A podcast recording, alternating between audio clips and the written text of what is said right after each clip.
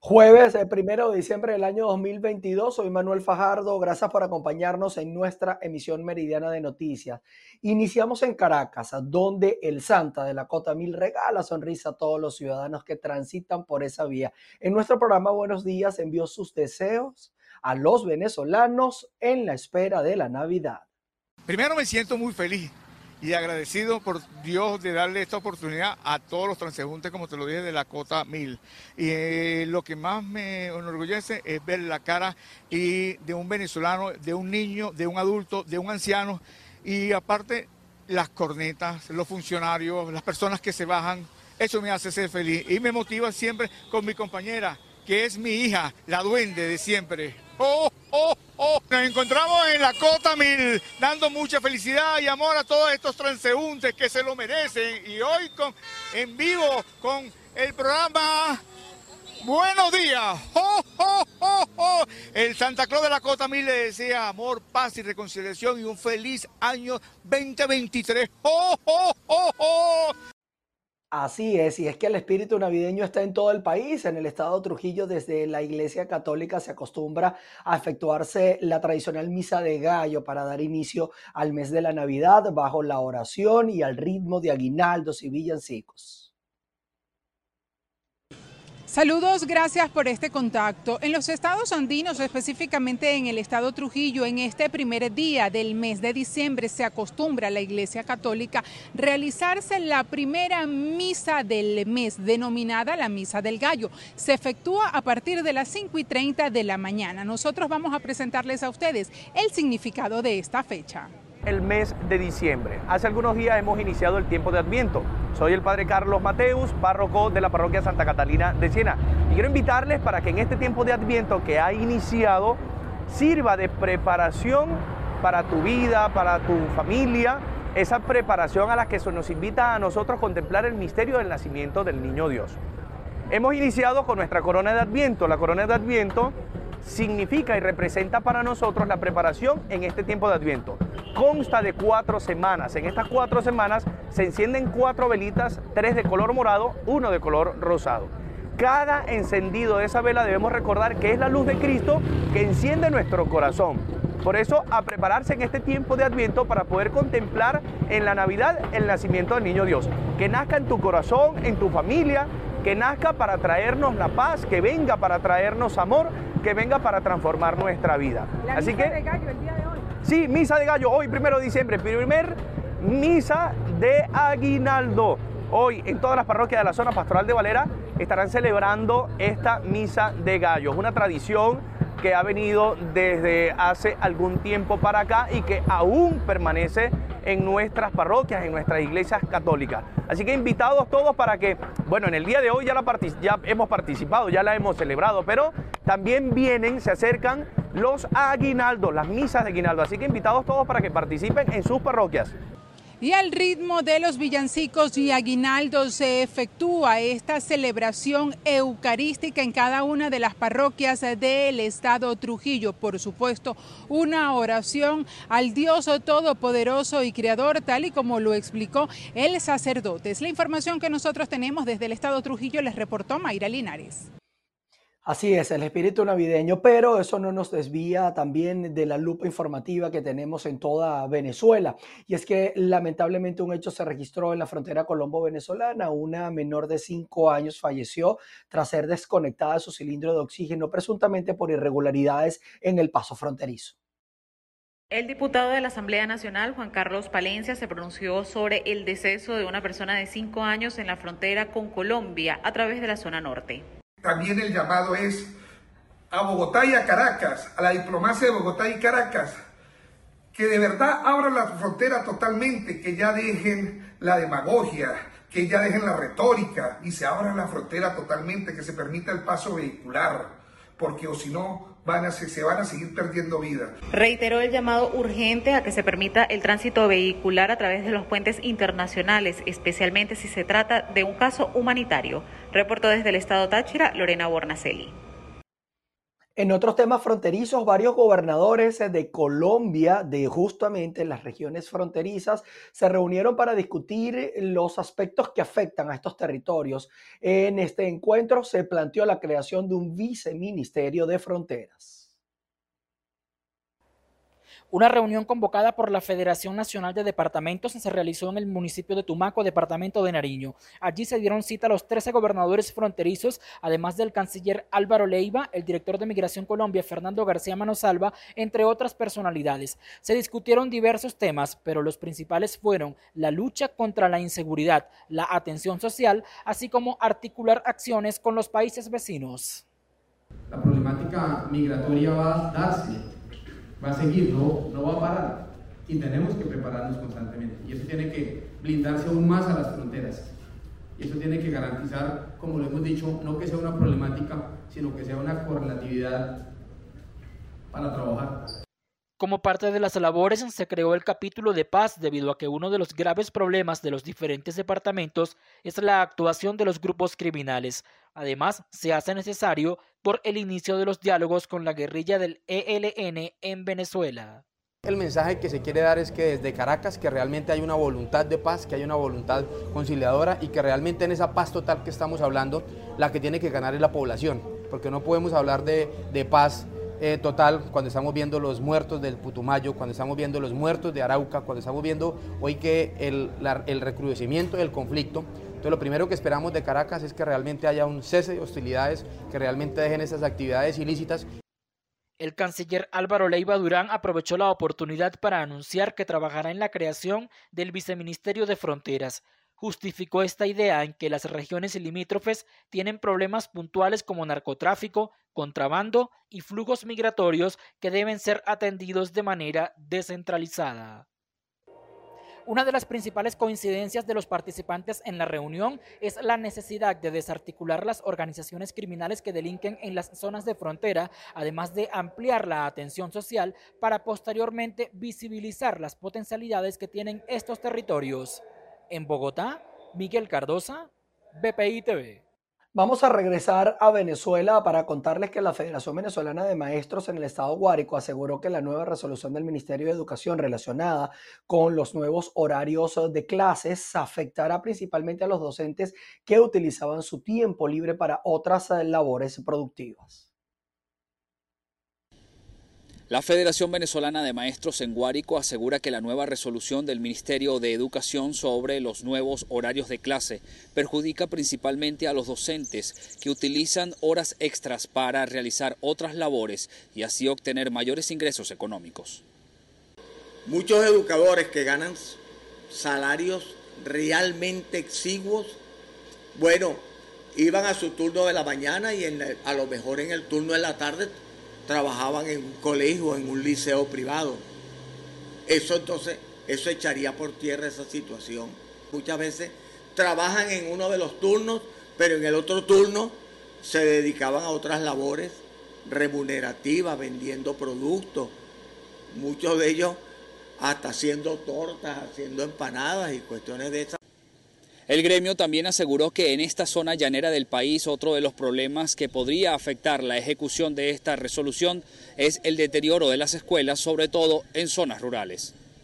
Nuestras escuelas, sobre todo, dígame las del medio suburbano y rural, e inclusive las mismas escuelas urbanas, están extraordinariamente deterioradas. El agua realmente no se da abasto para cubrir los requerimientos de una escuela que tienen 800, 700, 1000, 1200 alumnos.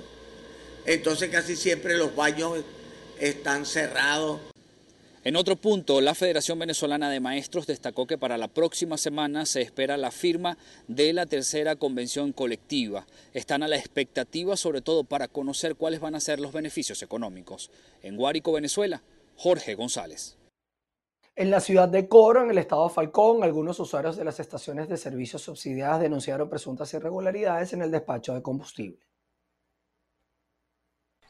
Buenas tardes, gracias por el contacto. Aproximadamente 48 horas deben permanecer los ciudadanos para lograr surtir de gasolina en las estaciones de servicios a precio subsidiado. El día de hoy, un grupo de ellos decidieron protestar para denunciar presuntas irregularidades. Para eso está la prensa, porque yo creo, yo creo que es una burla realmente que nos tapa a nosotros. Porque si no ha llegado la gandola, ¿cómo yo voy a decir que van para 80 carros solamente? 80, porque los otros 200 puestos los venden ellos allá en dólares. Está mermando ahora las colas, ahora te dicen que son 80. Fíjate, ahí está el cono puesto, mira. Mira donde pusieron el cono. O sea, ahora, no, ahora nos limitan. No ha llegado el representante de la bomba y ya limitaron 80 vehículos, pues supuestamente llamaron. Los guardias vinieron a decir que son 80 vehículos. Ellos no saben nada. Entonces, si ellos, si ellos se están lavando las manos de decir que ellas no, ellos no tienen la culpa, esos puntos, esos puntos que hay donde pasas tú la huella son como los puntos de los bancos. Anda ahorita y le dices que por favor te muestren el listado y te puedo asegurar que ya han pasado más de 100 carros. Y cuando te entregan tu ticket, ya tú vas por el 140, 200. Entonces, aquí vienen a vender 80 puestos. Entonces, no puede ser. Esta corrupción que hay en esa bomba debe acabarse en todas las bombas que tiene el gobierno ahorita tiene que acabarse, porque esto venía funcionando bien, ahora no. Ahora son 80 carros, mañana serán 20. Es parte de la información que tenemos a esta hora desde el estado Falcón. Continuamos con más de noticias VPI TV. Las fallas eh, en el servicio eléctrico se han convertido en parte de la rutina en las comunidades en la isla de Margarita, en el estado de Nueva Esparta. El sector Villa Paleta fue construido a medias y ahora sufre las consecuencias. La explosión de un transformador mantuvo a esta comunidad del proyecto Misión Vivienda por más de cinco días sin el servicio de energía eléctrica. Aunque ellos explican que es un proyecto no concluido, consideran que la incapacidad de la estatal Corpolec para dar respuesta es lo que la mantiene en esta precariedad. Escuchemos lo que comentan de las consecuencias que han vivido durante estos más de cinco días sin electricidad. Llevamos alrededor de unos cinco o seis días eh, con esta problemática. Eh, bueno, más que todo afecta en, el área de, mantener por lo menos la proteína y por lo menos, por lo menos lo que nos hace falta, que sería la parte de agua fría, por lo menos mantener que sí, proteínas como pollos, carnes, incluso algunas cosas, por lo menos como vegetales. Eh, nos afecta mucho, o sea, mantenerlo y de paso tenemos que comer algo como lo, lo del instante. Pues. Se me quemó la nevera, no he podido, ya mis hijos no pueden dormir por el poque plaga que hay de verdad. Ya a nosotros nos ha afectado esto ya mucho. ¿Es la primera vez que esto pasa? Bueno, la primera vez que pasamos tantos días sí, pero ya ha pasado dos veces ya. Entonces siempre nos echan la culpa a nosotros porque no, esto no está concluido. Aquí es una zona que tenemos paludismo, se nos bote de aguas negras, Ustedes pueden concluir, mira cómo está esto. Aquí nosotros trabajamos sacando pepitona, más mosquito hay y no tenemos luz. Se nos echó a perder la nevera a la muchacha, a mí se me echó a perder un televisor. Habíamos muchos compañeros que tenemos cosas que no podemos comprar si no vivimos del día a día. Aunque las fallas de electricidad son constantes en esta comunidad, ellos piden una intervención integral, ya que ninguno de los servicios básicos cumple con sus necesidades. Desde la isla de Margarita, Ana Carolina Arias. 98 bandas delictivas que operaban en el estado de Lara fueron desmanteladas por los organismos de seguridad, lo que contribuyó a una reducción significativa de los índices delictivos en esta jurisdicción. Gracias por el contacto. Buenas tardes. Les saludamos a toda nuestra audiencia desde Barquisimeto, capital del estado Lara, en donde el Ejecutivo Regional ofreció un balance en materia de seguridad, en donde destacaron no solamente el desmantelamiento de bandas delictivas, sino también una importante reducción en los delitos que ocurren en toda la jurisdicción. Durante este año hayamos desmantelado un total de 98 bandas.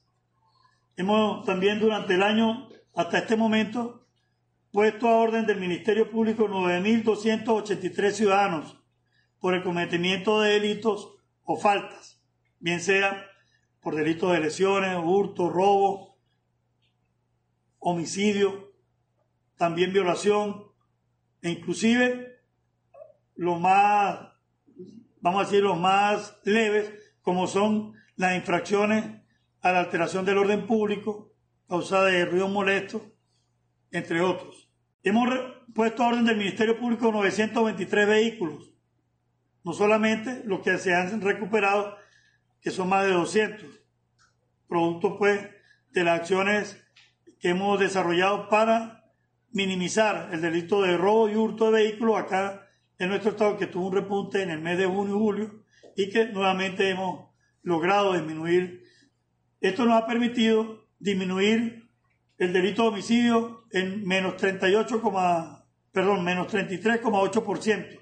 El delito de hurto genérico en un 10,30%. La Dirección de Seguridad en el Estado Lara aseguró que se encuentran trabajando en los cuadrantes de paz que están en los nueve municipios del Estado. Asimismo, el titular de seguridad, el general Martín Maldonado, destacó el trabajo que están realizando los funcionarios para acabar con las redes de microtráfico de estupefacientes, así como también en la reducción de los robos y hurtos a vehículos. Desde el Estado Lara reportó para ustedes Andreina Ramos. Seguimos con ustedes. Les cuento que la Cámara de Representantes del Congreso de los Estados Unidos aprobó un proyecto de ley para evitar una huelga de transporte ferroviario de mercancías que podría resultar catastrófica para una de las mayores economías del mundo. Aprobación de un proyecto de ley para evitar una huelga de transporte ferroviario de mercancías en Estados Unidos. El proyecto, votado por mayoría bipartidaria en la Cámara de Representantes, impone un acuerdo aunque no contaba con el visto bueno de todos los actores sociales. Ahora debe ser sancionado por el Senado. Ante una posible huelga a partir del 9 de diciembre, el presidente Joe Biden decidió encomendar el tema al Congreso. El texto prevé un incremento salarial del 24% entre 2020 y 2024 con efecto retroactivo y un aumento salarial inmediato de 14,1%, así como cinco aguinaldos de mil dólares cada uno. Según una estimación de la Asociación Estadounidense de Ferrocarriles, una huelga de fletes habría reducido la actividad económica del país en 2 mil millones de dólares por día, de acuerdo con otro estudio del American Chemical Council, un paro laboral de un mes habría provocado una contracción del Producto Interno Bruto y una aceleración de la inflación con un alto costo político para Biden. El acuerdo preliminar había sido firmado por ocho de los doce sindicatos del sector, pero las cuatro organizaciones opuestas se dijeron listas para el cese de labores. En otras noticias, les eh, contamos que la Organización Internacional del Trabajo señaló en su más reciente informe que los salarios a escala global bajaron en términos reales en un 0.9% en la primera mitad de este año. Los salarios a nivel global bajaron un 0,9% en la primera mitad de 2022. Un informe de la Organización Internacional del Trabajo, OIT, destaca que la bajada se debe a la crisis energética e inflacionaria derivada en parte por la guerra de Ucrania y teme que esto contribuya a una mayor inestabilidad social. El descenso, aún superior si se excluye a China de las estadísticas, es el primero que registra la OIT en lo que va de siglo para el salario medio mundial, después de que incluso en los años de pandemia hubiera aumentos. El informe muestra una reducción del 3,2% en los salarios medios de Norteamérica durante la primera mitad de este año, del 1,9% en Europa Occidental y del 1,7% en Latinoamérica, mientras que Asia-Pacífico es una de las pocas excepciones con un ascenso del 1,3%. La experta en salarios de la OIT, Rosalía Vázquez Álvarez, destaca el efecto de la inflación en los países de altos ingresos. La COVID ha dado paso a una crisis eh, que, está causada por un incremento de, la inflación, que está impactando más en los países eh, de alto ingreso y sobre todo, obviamente, en los países que están en el entorno de Europa, porque tienen el impacto de la guerra de Ucrania y tienen el impacto del incremento en el precio de, los, eh, de la energía. La OIT advierte además de que el aumento de los precios de alimentos, combustibles y otros bienes básicos está afectando especialmente al coste de vida de las personas de ingresos más bajos, que normalmente dedican a su adquisición un mayor porcentaje de su sueldo. Nos vamos a revisar información en España porque la seguridad de ese país está en alerta tras el descubrimiento de distintos explosivos dirigidos o tanto al presidente de esa nación, Pedro Sánchez, y de otros diplomáticos. Los servicios de seguridad de Moncloa interceptaron el pasado 24 de noviembre un sobre con material explosivo dirigido al presidente del gobierno, Pedro Sánchez. A este artefacto se suma también el recibido en el Ministerio de Defensa para Margarita Robles. Un sobre similar llegó también durante la semana a la Embajada de Ucrania. En este caso, un trabajador que manipulaba el correo resultó herido leve a causa de la deflagración. La Embajada de Estados Unidos ha sido también otro objetivo, interceptado por el filtro de seguridad. Los TEDx hicieron detonar también otro correo en una empresa de armamento de Zaragoza, donde los trabajadores fueron desalojados. En la madrugada de este jueves, los sistemas de seguridad de la base aérea de Torrejón de Ardoz detectaron un nuevo sobre que fue analizado por rayos X ante la sospecha de tratarse de un mecanismo explosivo. Los envíos, todos ellos de color marrón, contenían sustancias similares a las utilizadas en los artefactos pirotécnicos y fueron enviados desde territorio español, ha avanzado el secretario de Estado de Seguridad, Rafael Pérez. Son sobres de similares eh, características, de eh, color marrón, y respecto a su procedencia, tendré que eh, repetir que nos encontramos en los primeros compases de la investigación. Si es cierto, y podría indicarles que existen indicios que apuntan a que la procedencia viene del propio territorio español. El juez de la Audiencia Nacional, José Luis Calama, ha asumido la investigación de los cinco casos de artefactos explosivos detectados por un presunto delito de terrorismo. El Ministerio del Interior ha ordenado incrementar las medidas de seguridad una decisión que se suma al refuerzo de vigilancia decretado desde el inicio de la guerra en Ucrania. En noticias que tienen que ver con el entretenimiento, la cantante Shakira y el exjugador del Barcelona Fútbol Club, Gerard Piquet, firmaron por fin el acuerdo de custodia de sus dos hijos. Buenos días, Buenos días Shakira, ¿cómo estás? Shakira por una puerta, Piqué por la otra. Hoy han coincidido en el juzgado de familia de Barcelona, pero han entrado y salido cada uno por su lado.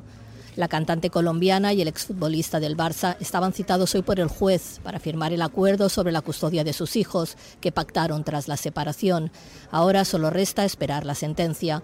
Así lo explicaba el abogado de Gerard Piqué, Ramón Tamborero. Ha ido correcta, como, como no se esperaba de otra forma, delante del juzgado y a partir de ahora esperar la sentencia una vez el fiscal apruebe el convenio. Desde que anunciaron su separación en primavera han sido días de duras negociaciones, de reuniones de más de 12 horas entre los abogados de la pareja, de canciones de ruptura y de fotos robadas. Pues yo creo que están los dos más tranquilos, más relajados y pensando en el bien de sus hijos, que es lo más importante. Hoy se ha firmado el convenio, un acuerdo para aportar a sus dos hijos la mayor seguridad y protección, dijeron en un comunicado conjunto la ya expareja.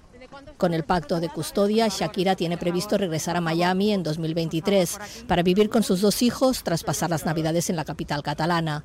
Abandona así Barcelona, la ciudad en la que nacieron Milan y Sasha y en la que han vivido los últimos ocho años.